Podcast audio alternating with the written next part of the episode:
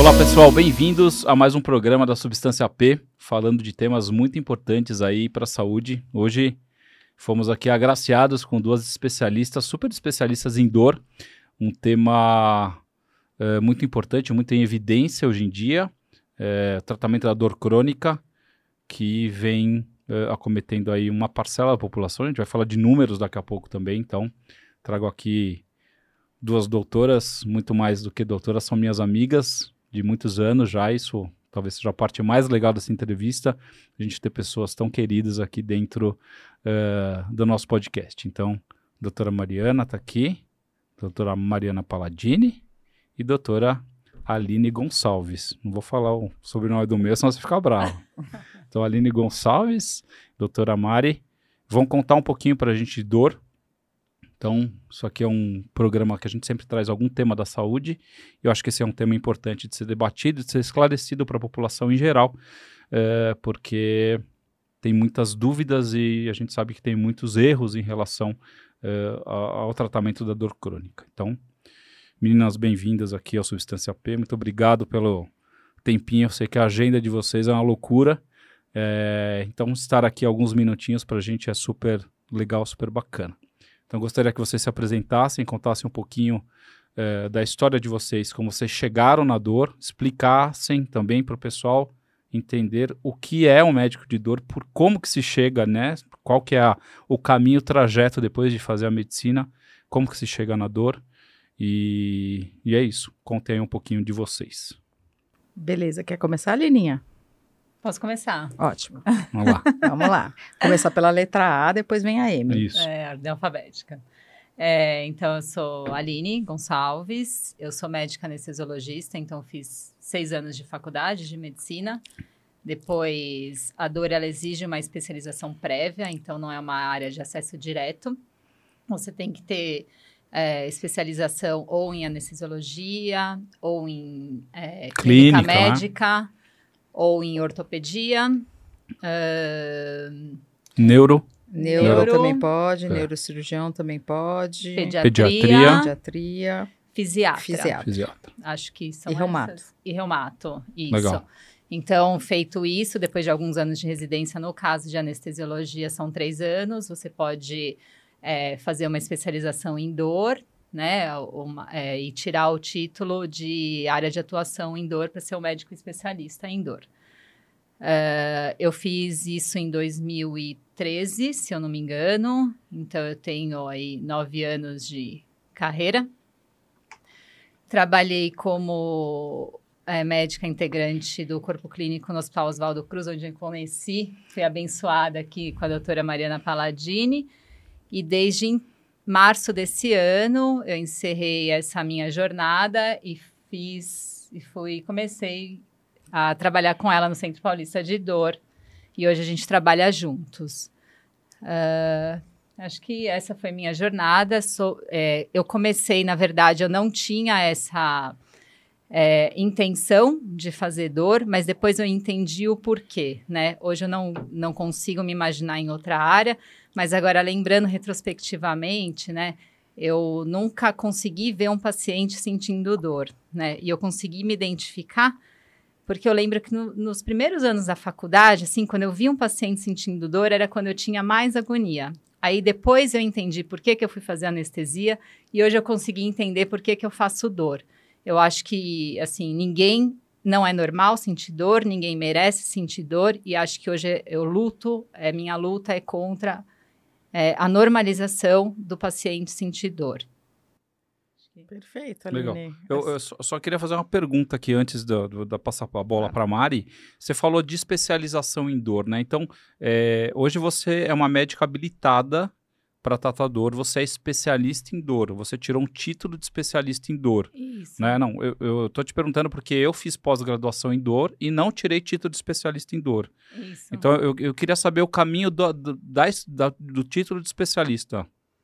Você tem que fazer uma prova, na verdade, e você tem um RQE. Aí o RQE, que é o especialista. A gente tem RQE em anestesia, e um RQ, um Dor. outro RQ de dor. Dor. Dor é ainda não é uma especialidade, Para né? você é, ser especialista em dor, né? Na verdade, é uma área de atuação, porque a MB, que é a Associação Médica Brasileira, não reconhece como uma especialidade, mas sim como uma área de atuação. Sim. Mas me habilita a, a atuar na, eh, no tratamento de dor crônica, de dor. Não, É. que isso é, isso é importante porque hoje a gente está com um, o surgimento de muitas, muitos cursos e muitas pós-graduações e muita coisa que está vindo. Lógico, algumas com muita qualidade, outras com qualidade du- duvidosa. E a gente sempre bate nessa tecla do título de especialista. Então, a importância do título de especialista na formação do médico, na capacitação desse médico para atender um paciente de dor. E eu vou falar um negócio para vocês, prestem bem atenção nisso. O paciente de dor é um dos pacientes mais complexos que tem. Porque o especialista de dor ele tem que entender m- muito mais desse paciente do ponto de vista clínico, do ponto de vista de muita coisa. É, é uma especialidade que é, é muito complexa, é muito difícil, você tem que saber muitas áreas clínicas. E é, é, é, então, quando a gente fala do título de especialista, de tudo isso, pode parecer uma frescura, mas é um, é um, é um ponto essencial na, segurança. na, na- no atendimento desse paciente. Pode falar mais, Mari, desculpa ter te cortado, volta aí. Imagina, já me cortou três vezes, não sei tá mais se eu bom. vou falar. Na verdade, eu sou a Mariana Palladini, eu estou muito feliz de estar aqui, porque eu conheço o Pete, o Eduardo daqui do, do Substância P desde a, do cursinho, e a gente fez faculdade juntos, daí a gente se conhece. Eu sou Há pouco tempo. há pouco tempo. Eu sou médica, sou anestesista, assim como a Aline, tenho área de atuação em dor, tenho título de especialista em dor, eh, tenho várias pós-graduações de intervenção em dor, sou docente em pós-graduação, assim como a Aline também é. A gente esquece, é tanta coisa que a gente vai se envolvendo. E eu sou uma entusiasta no estudo da dor, né? A dor, ela é, principalmente a cronificação da dor, quando a gente estuda a fundo e quando a gente tenta entender os mecanismos de dor, é muito mais profundo do que vocês imaginem, né? Então, assim, a gente na faculdade a gente conhece a dor inflamatória, que é aquela dor bateu, doeu, ok. E depois da faculdade e, e estudando dor, eu fui vendo a grandeza desse, desse universo. Né, um universo que não basta você fazer um curso e falar sou um especialista em dor, isso não funciona. Eu já, tô no, eu já, eu já trabalho com dor há mais ou menos 16 anos, 16, 17 anos. Né? É, demorei um pouco até para tirar o meu título, porque naquela época não tinha nem tanto curso, nem tanta coisa para fazer, né? um ia aprendendo com o outro tal. Fiquei anos e anos no, no Hospital Alemão Oswaldo Cruz, pelo SMA, o serviço de anestesia de lá. E o doutor Maurício me colocou uma sementinha aí. Quer passar visita de dor? Eu falei, nossa, e como é que é isso? Tal? Nunca tinha tido isso na Santa Casa, já era assistente de ensino na Santa. E aí, a dor é maravilhosa, assim, porque, como a Aline falou, é injusto você sentir dor. Antigamente se achava que, por exemplo, ah, eu vou operar, é normal sentir dor, né? Ah, eu vou operar, vai me cortar, vai sentir dor. Hoje em dia, a gente já sabe, a gente tem estatística, por exemplo, de que antigamente 63% das herniorafias, das cirurgias de hérnia inguinal, por exemplo, os pacientes evoluem com dor crônica. Com o, com o conhecimento da dor crônica, com o conhecimento da cronificação da dor, como são esses mecanismos, a melhora da anestesia, a anestesia se tornou extremamente high-tech, você já sabe hoje em dia eh, se o paciente está com relaxamento muscular ou não, se o paciente está dormindo direito ou não, com dor ou não, a gente conseguiu diminuir essa incidência de dor crônica, né? Mas a gente tem uma dor crônica, a dor crônica, ela é sentida, ela na sua definição é uma sensação desagradável e que você tem tanto a nossa você tem tanto a parte dos receptores sentindo a dor quanto o emocional mexendo na dor. Então acho, Eduardo, que se eu fosse falar alguma coisa importante para leigo ou para médico, é acredite na dor do seu paciente, porque nem sempre você acha um motivo pelo qual ele está sentindo dor. Posso citar vários pacientes, mas é, o emocional dele alimenta essa dor. Então, assim, clássico, fibromialgia, ah, não acha onde é que está a dor, então é fibromialgia, não é assim que funciona.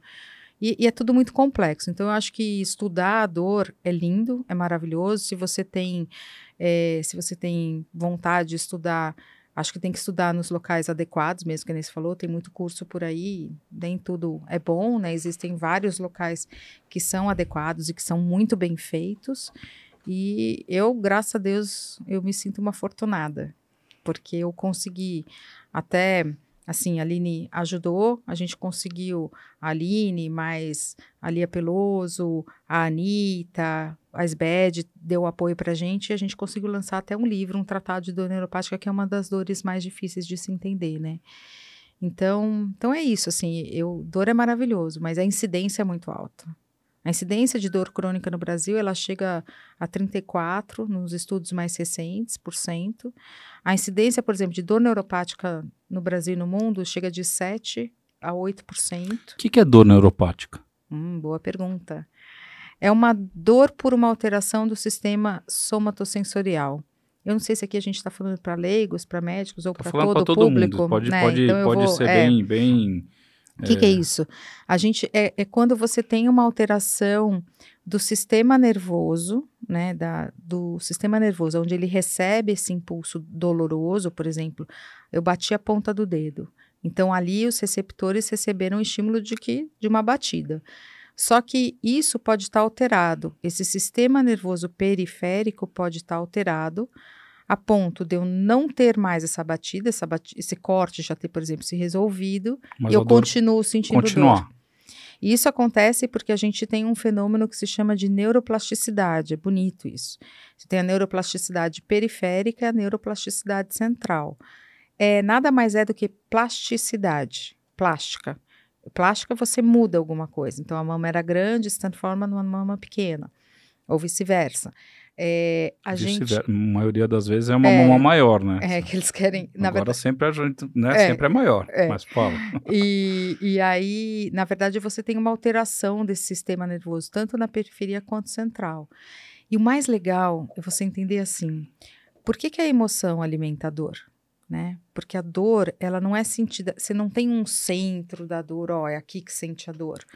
Mas a dor é sentida em várias áreas, inclusive sistema do sistema, eh, sistema límbico, giro.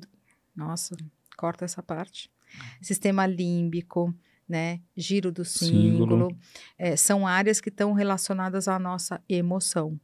Então, assim, se a gente piora a nossa emoção, a gente piora a nossa dor. É, é esse parte, parte do comportamento ela é, é muito importante geralmente a gente tem uma associação importante com depressão, né? Dor crônica e depressão. Óbvio, né? Porque imagina o cara acordando todo dia com uma dor uh, crônica, seja onde for, é uma dor crônica. Existe essa relação? Como que se trata isso? Uh, a dor crônica se trata só a dor? Se trata outras coisas nesse indivíduo? É um, uma coisa focada para a dor ou você olha essa dor crônica de uma forma sistêmica? Na verdade, quando a gente trata a dor, a gente não trata a dor. A gente trata o paciente. O paciente. Né? Agora você entendeu por que, que eu trouxe ela para trabalhar comigo? Sim, entendi. Então tá bom. tá bom. Então o paciente, ele não é um pé, ele não é um cotovelo, ele não é uma depressão, ele não é uma dor, né? Ele tem várias coisas associadas. Então, assim, é, é muito interessante que a dor piora a depressão, uma retroalimentação, né? Uma coisa alimenta a outra. E a depressão piora a dor. Piora a dor. É. É, uma dor puramente é, psicológica é muito raro. Eu, sinceramente, não sei nem se existe. E é muito fácil as pessoas falarem assim: ah, essa dor é psicogênica, né? É, ou seja, causada só pelo cérebro. Essa dor puramente não existe, porque às vezes a gente não acha realmente o, o foco da dor. Então, é muito comum a dor já ser existente ou pré-existente e um, um um estado psicológico alterado agravar essa dor, né? Então, quando a gente trata a dor, a gente tem que tratar também esses mecanismos que agravam a dor. Então, um remédio muito comum de ser usado, e não só na dor neuropática, igual a Mariana estava falando, que é um tratamento da dor neuropática consagrado, que são os antidepressivos, são os antidepressivos também no tratamento como a dor é, agravada pela depressão, por exemplo, que é muito comum essa associação de dor e depressão mesmo porque alguns antidepressivos eles agem nessa neuroplasticidade que a Mari estava falando, que é, cria a memória de dor. Então, alguns antidepressivos também agem nessa memória de dor, atuando nessa, nessa melhora da dor. Legal. É, então a gente trata os dois e muitas vezes a gente precisa de uma equipe multidisciplinar ajudando a gente no tratamento de dor. A gente precisa de um psiquiatra, a gente precisa de um psicólogo atuando aí nessa no conjunto do tratamento do paciente, que como eu disse, não é só uma dor. É só Ele uma é dor, um paciente. Com certeza. É, o, o- acho que a gente chegou num- numa fase importante é, do tratamento saúde de, de, de- de pessoas onde a gente entendeu que o médico já não é mais o centro de tudo, Sim. né? Antigamente a medicina era como se fosse o centro de tudo, mas hoje a gente sabe que é Ele tudo, precisa de um lógico que todo mundo tem que trabalhar junto, então a dor é multidisciplinar, né? Se Eu, você não tiver um bom com fisioterapeuta certeza, do lado, você não consegue é, reabilitar, né? Você- e, e um conceito interessante que é, as pessoas eh, talvez não saibam, mas muitas vezes a dor era fique em repouso, né? Não faça mais nada. Hoje mudou esse conceito, né? Existe uma reabilitação desse paciente com movimentação, com fisioterapia. É, É. isso? É, na verdade a gente não faz mais. O imobilismo ele tá super fora, entre aspas, fora de moda, né? É, antigamente, quando a Aline nasceu e eu e você já éramos nascidas, Sim. as pessoas na rua, você via muita gente com colar cervical, era normal, né? Tá com uma um torcicolo, usa colar cervical. Hoje em dia, se o paciente chega no consultório com uma contratura muscular importante, a primeira coisa que eu quero é sem colar cervical, eu quero mexer esse músculo. Óbvio, aí ele não consegue mexer porque ele tem dor. Aí está o papel do especialista em dor, tirar a dor para poder reabilitar esse músculo e melhorar esse músculo, né? E a gente trata com medicamentos, assim como a gente trata com alguns com algumas intervenções, né? Que não são cirurgias, né? Mas são o que a gente chama de bloqueios. Eu acho importante, Piti, falar assim em relação a bloqueios. Às vezes o, o- existem inúmeros tipos de bloqueios, tá? Inúmeros, com diversas substâncias. Então, assim, às vezes o paciente chega no consultório e fala assim: ah, eu tava com uma dor lombar, mas já fizer. E aí eu falo assim: ó, tem que fazer o bloqueio tal, com tal coisa. outra- Ah, mas eu já fiz um bloqueio. Precisa ver se foi feito exatamente o que você está propondo, né? Porque você pode bloquear desde a pele, músculo, você pode bloquear nervo, você pode bloquear faceta, você pode bloquear, fazer peridural, rax, você pode fazer um monte de coisa. Então, assim, é, e, é, e é um meio que a gente tem. E aí eu falo que eu acho que o anestesista é um excelente especialista em dor, porque a gente manja muito de Da procedimento. intervenção, né? De- da do invasivo, né? Do invasivo. A gente manja muito de sistema nervoso, de paciente como um todo. Você não pega um paciente para anestesiar, fazer uma geral e fala assim, ó, só que eu só vou anestesiar o fígado porque ele vai operar Sim. o fígado. Então a gente tem que conhecer o paciente como um todo, né? E a gente também tem que conhecer a parte psicológica do paciente. Então, então assim, eu acho importante as pessoas saberem que a gente tem várias formas de tratar o paciente, mas o que ele fez, às vezes, no colega pode não ser o que Claro. a gente está propondo, Ah, isso é legal. né? Então, o, o- Aline, conta pra gente assim, então você vai tratar essa, essa parte eh, de dor, vai cuidar desse paciente. Então, conta um pouquinho da parte não intervencionista, né, do, do consultório de dor e da parte intervencionista. Quais são as diferenças? Eh, onde é que se faz? Se faz no hospital, interna, não interna, pode ser ambulatorial? Conta como que funciona isso. O, o que a Mari falou, hoje em dia a gente põe o paciente para mexer o mais precoce possível, né? Tá dando Tá. para escutar? Não, não, Desculpa, tá acho bom, tá ficando Não tô acostumada. E então é, existem algumas maneiras para a gente poder, para a gente possibilitar o paciente a se movimentar o mais precoce possível para evitar complicações do imobilismo, tais como trombose, atrofia muscular, é, algum é, agravos da, da saúde mental, como a gente viu na pandemia, que teve gente que pirou por causa da pandemia, que não, não conseguia mais fazer, Fazer suas nada, né? coisas, Mesmo a né? sarcopenia. sarcopenia, que é a perda de massa magra, né, massa muscular, enfim. Então a gente faz o tratamento medicamentoso, que é a parte não intervencionista, com alguns analgésicos. Então, dentre os analgésicos, o que, que a gente faz? É, analgésico simples, né, que são os medicamentos que a gente acha aí na farmácia, que não precisam de receita, no balcão da farmácia, não, não vou falar nomes aqui. E alguns remédios mais complexos, como os opioides, ou alguns tipos de anti-inflamatórios que a gente só consegue com prescrição médica, né? E os tratamentos intervencionistas são aqueles que a gente invade o paciente. O que, que é isso? Que a gente precisa colocar uma agulha no paciente ou algum outro material mais específico para poder possibilitar e tirar a dor daquele paciente o mais precoce possível e possibilitar a reabilitação. É importante falar que, na maioria das vezes, esses bloqueios que a gente chama de tratamentos intervencionistas, ou mesmo os medicamentos, são para possibilitar a reabilitação. É, dificilmente esses tratamentos são curativos. Curativos, né? Vão resolver essa dor. Isso. Legal. Então, assim, eles são para possibilitar a movimentação, assim, vai, vai tratar a sua dor, porque o tratamento mesmo é a movimentação, é a fisioterapia. Uma reabilitação. Isso, é o fortalecimento muscular, é o alongamento, né? Então a gente possibilita o, esse tratamento aí mais a longo prazo, mais definitivo. Então, o tratamento intervencionista e o tratamento não intervencionista basicamente são as é, a intervenção mesmo, a agulha propriamente dito, é, o agulhamento propriamente dito. O que a gente pode fazer no consultório, o que a gente não pode fazer no consultório, aí depende do, do grau de intervenção o, e do material que a gente precisa, né? Sim. né? Então, por exemplo, se a gente vai fazer alguma infiltração na coluna, que a gente precisa de raio-x, a gente precisa de. Está no hospital. É, a gente precisa estar no hospital. Uh, algumas coisas que a gente precisa de ultrassom, a gente tem no consultório, a gente consegue fazer, por exemplo, infiltração de tendão, é, de bursa, tal. Intraarticular, que a gente precisa fazer é, mais asséptico ou precisa de antibiótico, por exemplo, intravenoso, também é, vai para o hospital. Vai para o hospital.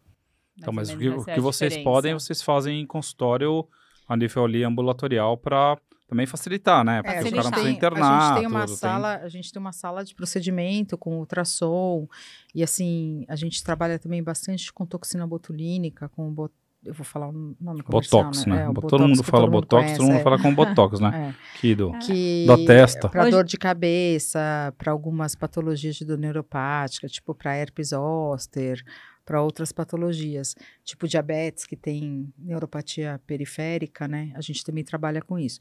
Esses mais superficiais a gente faz no consultório, ah. tá. mas você tem que lembrar que a gente é anestesista e você também, então você sabe que assim, a regra master do anestesista é segurança. Sim, sim. É, então assim, a gente sente o que que dá para fazer. Sim, não, não, lógico, tem que ter um bom senso é. de é, de segurança também, porque Exato. senão vai complicar mais. é o melhor para é, ter, né? A gente é, a gente é bem, bem, bem seguro nisso, é uma, uma parte super importante.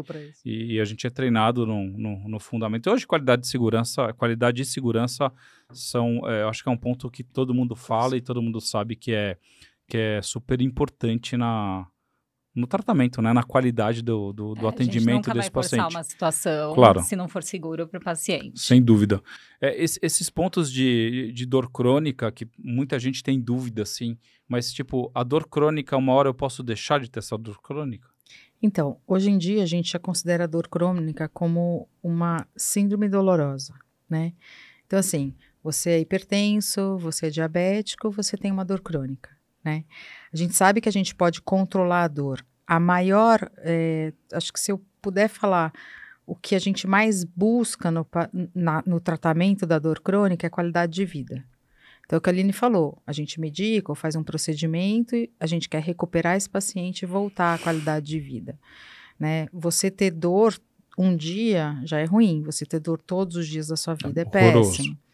Então, nem sempre a gente dá alta para o paciente, nem se muitas patologias a gente consegue dar alta. Ele reabilita, ele vai embora, às vezes tem uma crise, ele volta. Eu tenho pacientes, hoje eu atendi uma paciente minha, que ela é minha paciente, a Fátima estava olhando, ela é minha paciente há 10 anos. Né? Ela falou, nossa, doutora, ela chegou é, há 10 anos atrás. E assim, é legal porque é uma paciente que ela estava bem, ela vinha bem, fazia dois anos que ela não me procurava.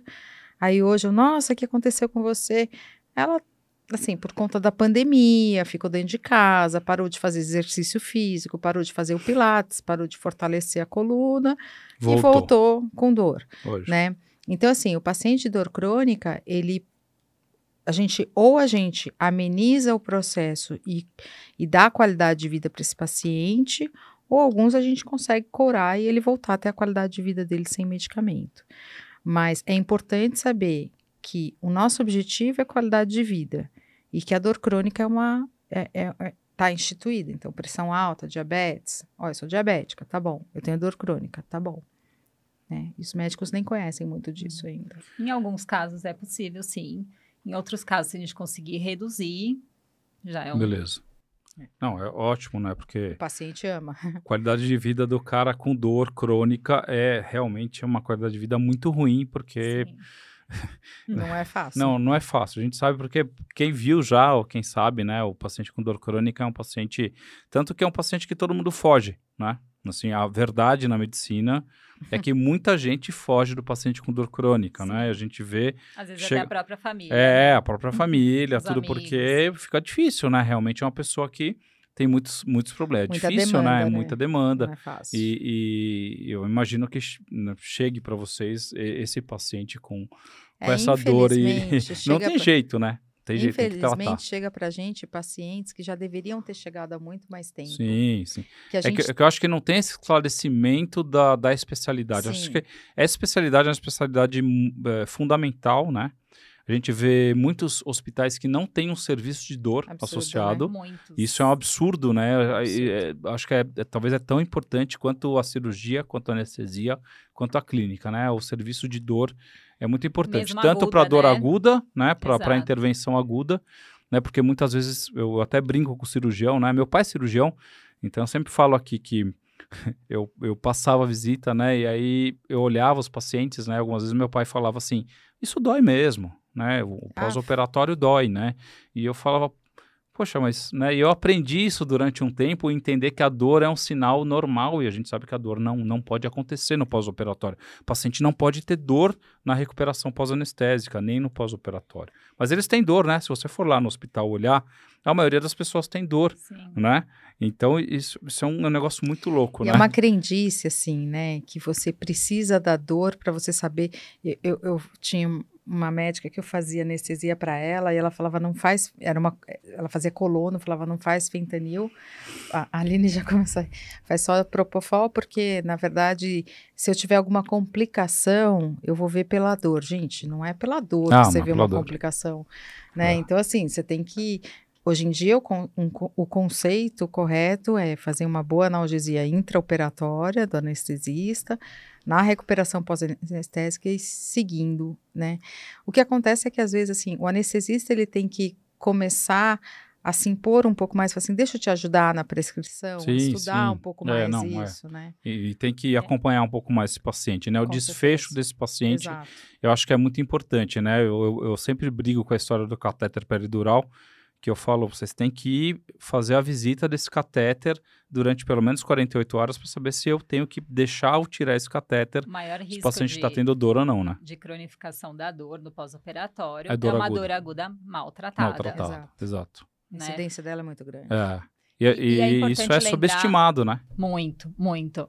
Que um grande ganho que a gente teve, assim, recentemente, recentemente não, né? Mas aqui a dor entrou como quinto sinal vital, mas as Sim. pessoas não, não respeitam, E né? agora no CID-11, É, mas uma- o que eu acho que é legal, o, o que eu tenho visto, assim, de, de mudança, e eu acho que as mudanças é, que vão para o lado bom, a gente também tem que, né, é, deixar de, é, tem que valorizar que a, a analgesia multimodal, né, esse- Sim. essa, esse- essa proliferação de analgesia multimodal, né, as pessoas fazem analgesia multimodal sem nem saber o que é, mas elas fazem, tá ótimo, porque o paciente não tem dor. Vamos explicar Eu- o que, que eu- é eu- analgesia multimodal, É, eu né? explico o que é, mas, mas, mas é engraçado Pode porque é um explicar. conceito. pode falar o que é analgesia multimodal aí, explica o que é isso e o quanto isso beneficia no pós-operatório, porque é muito do dia a dia de vocês, tanto também na Sim. dor crônica, né? Isso é um ponto a gente que sempre trabalha. a gente, a gente buscou isso, né? A gente, acho que isso foi muito agregado da dor crônica. Sim. Conta o que é analgesia multimodal. É, na transmissão dos sinais dolorosos, tem vários receptores da dor, então vou citar alguns: serotonina, noradrenalina, substância P, Substância P, é verdade, é um dos neurotransmissores da dor, hein? N-metil-aspartato, é, é, COX, Ini- Você está falando de COX, de recep Mi, dos receptores. receptor. Mi. Tá. Então, a gente tem vários receptores envolvidos na transmissão da dor e foi visto que se a gente é, conseguir bloquear a maioria deles, né, a maioria da nocicepção, a gente consegue é, inibir a maior parte da transmissão e, e então controlar melhor a dor é, usando menores doses de todos os medicamentos e assim controlando melhor a dor e evitando a cronificação e da dor. com menos efeito né? colateral também. Com menos efeito colateral. Então a gente consegue fazer isso na anestesia, né? Eu de base sou anestesista, como eu disse.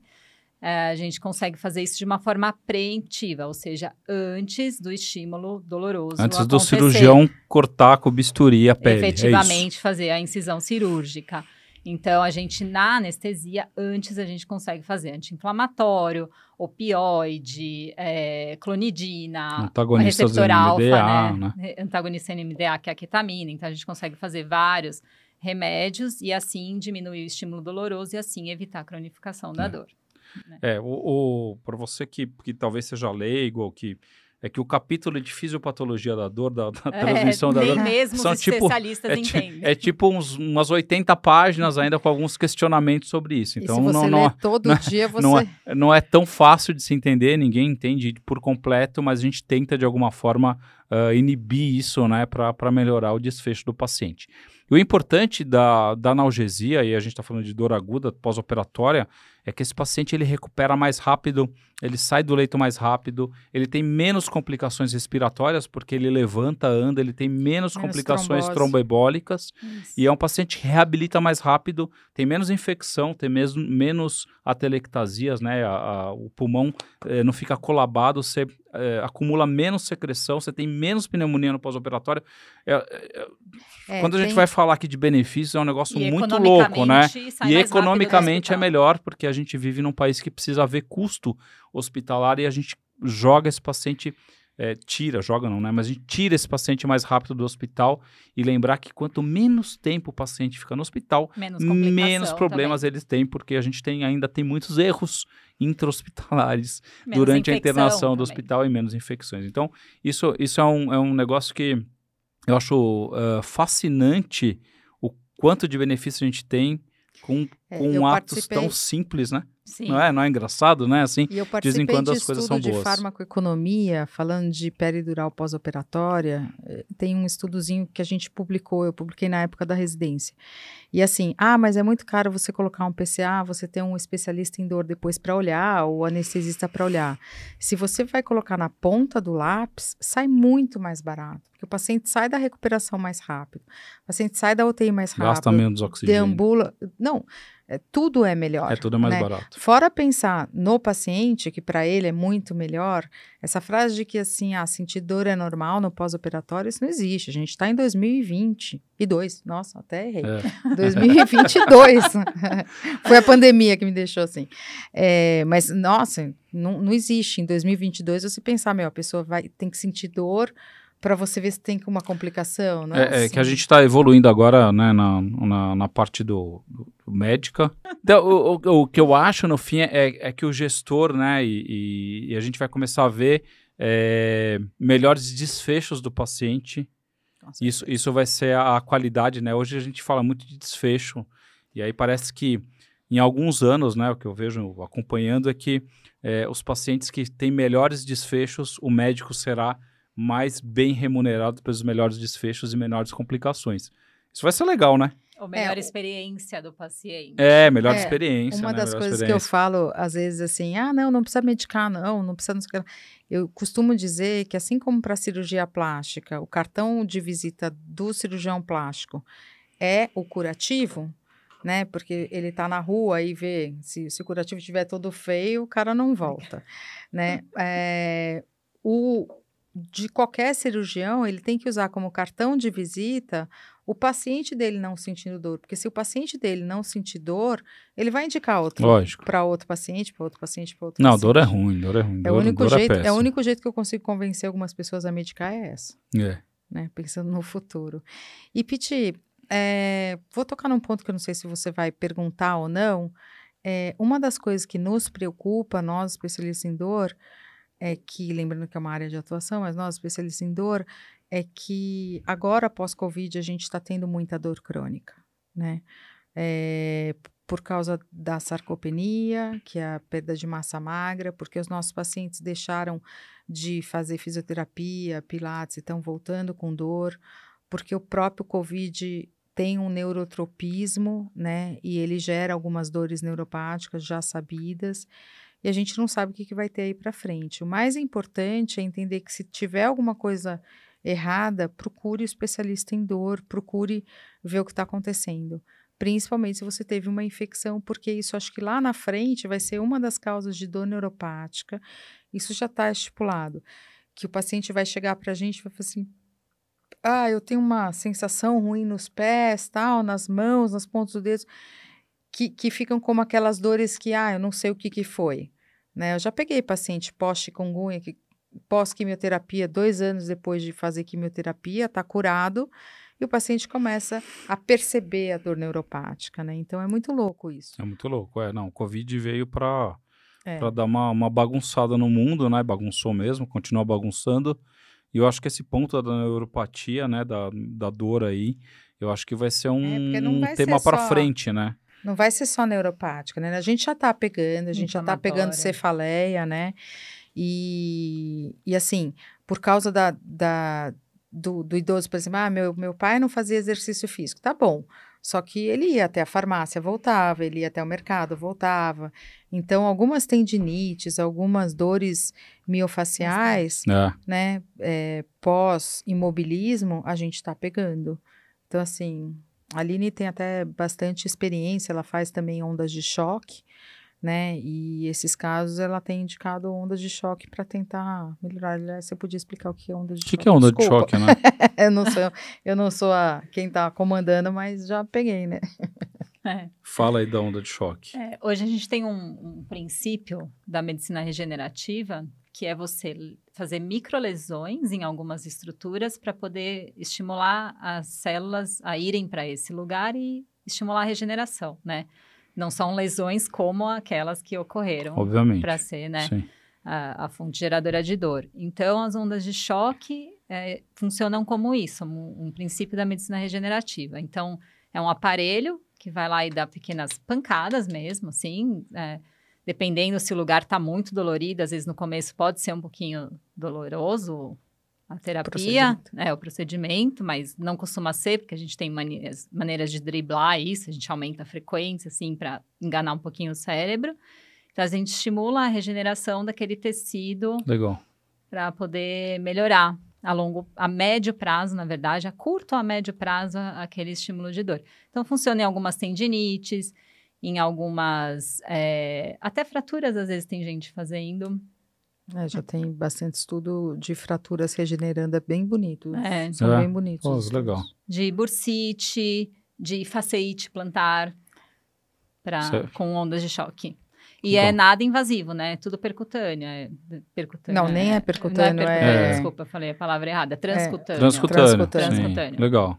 Bem legal. Que é bem menos invasão, né? É, tem zero invasão. Uma outra dor que, que que eu uh, sempre vejo, dor oncológica. A gente vê muita dor oncológica, a dor oncológica é uma desgraça, porque é, existe... Porque ninguém merece. É, porque é, um, já, já, é um sofrimento, um né? Você tem um, um, diagnóstico aí de um câncer de mama super invasivo e junto, a né? Dor.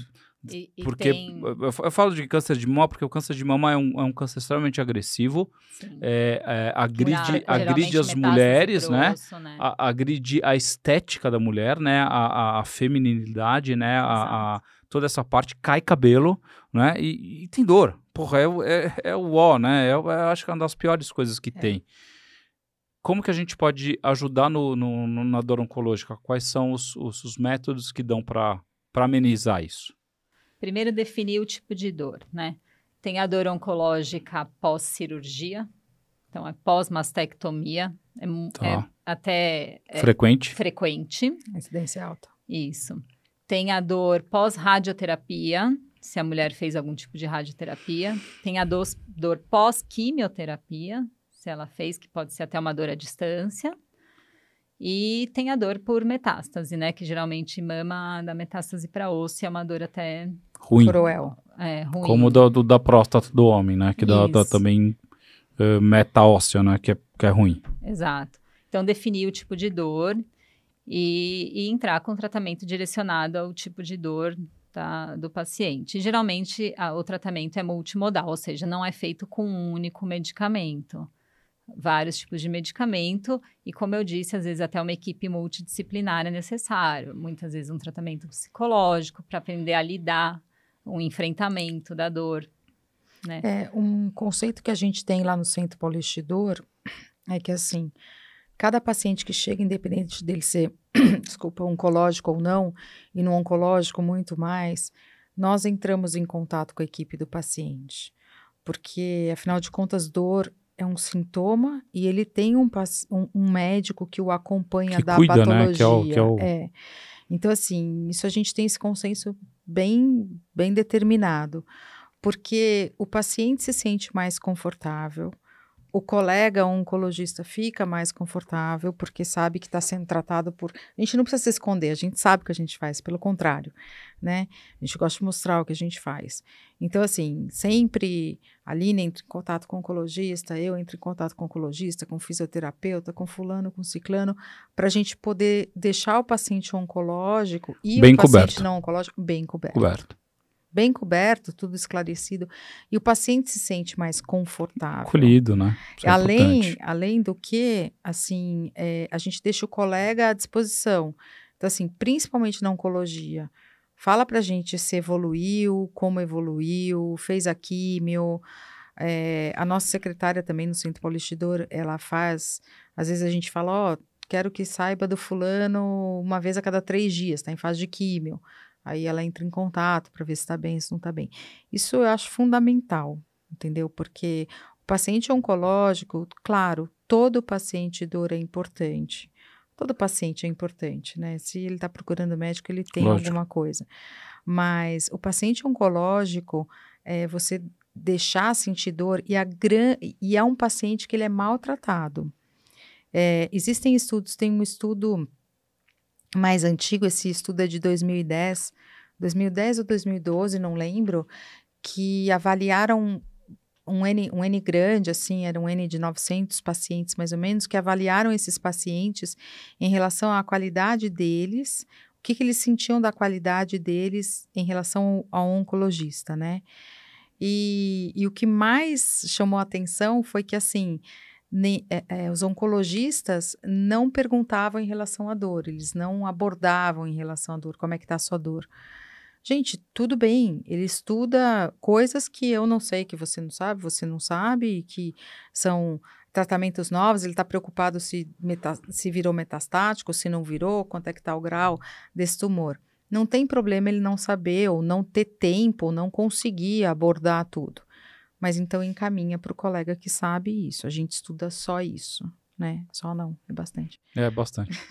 Não, mas é, é- gente? é que isso também é uma mudança de paradigmas, né? Antigamente, o paciente oncológico, quando ele tinha metástase, que se fechava prognóstico, praticamente a gente, né, a medicina meio que abandonava esse paciente, né? Não existia Não um cuidado isso. paliativo, não existia um cuidado com dor, né? Toda essa parte, ela não existia, né? A, medicina era, era fria há alguns anos, bons anos atrás, né? Graças a Deus, há mais de 20 anos, talvez a gente tenha visto isso bastante na nossa... eh, Na faculdade, Na faculdade, né? Quando a gente acabou de sair da faculdade. Mas eu acho que isso teve uma transformação muito Sim, grande em relação ao, ao- ao final da vida desse paciente, é como cuidar, né? Eu acho que é o, virou muito mais humano, né? Sim, Sim. pelo amor de Deus. Garantir a dignidade do paciente sempre. né? Sempre. É a primeira máxima, assim, que, que a gente usa, né? Então, tem tratamento em todas as fases, desde o diagnóstico, no percurso da doença, no avançar da doença. No terminal.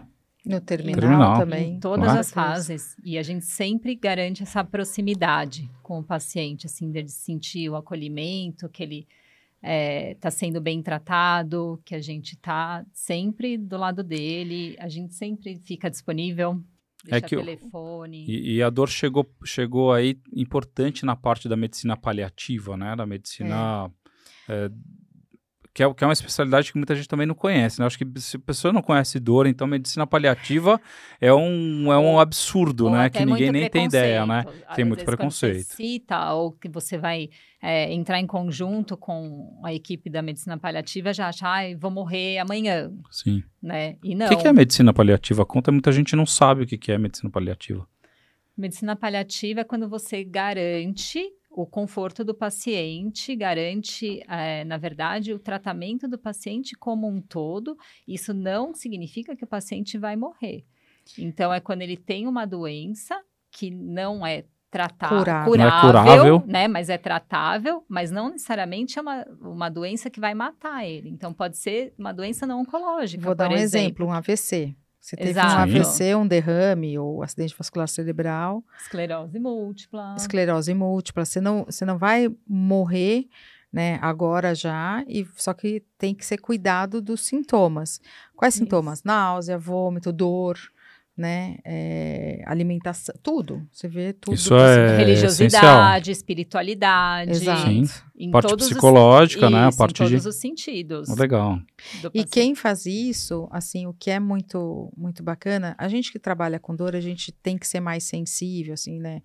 É, tipo, as nossas consultas demoram uma hora, às vezes uma hora e meia a primeira consulta. É, mas assim, às vezes você não, às vezes não, sempre, você não trata só o paciente. Você tem que tratar a família também, né? Então, assim, você tem que estar próximo da família, perguntar como é que ele tá, como é que ele não tá, se precisa de ajuda, encaminhar para um psiquiatra, para porque são fases muito difíceis, né? Às vezes você tem, por exemplo, paciente de AVC que está há 20 anos na cama. Isso é muito complicado, né, para o familiar.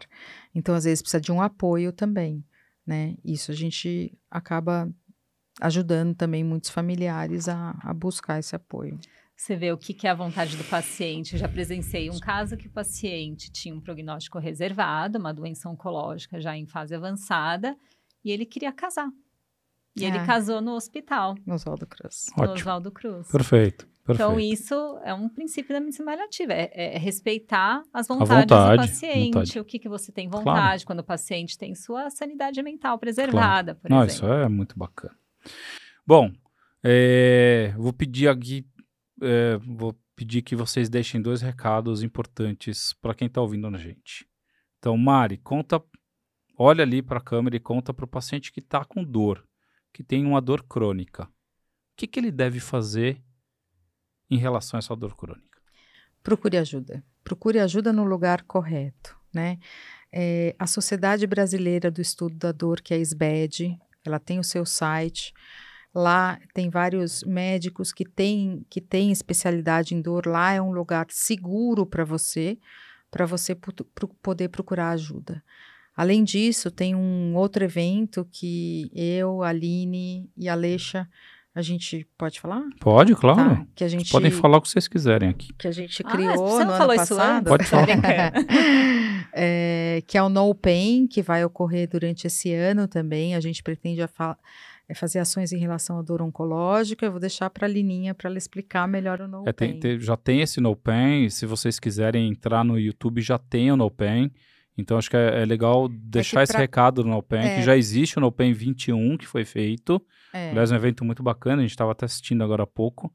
é. E agora vai ter o 22, né? 2022, o é. segundo ano. E, Então, é é- são aulas que a gente fez que ficou bem legal.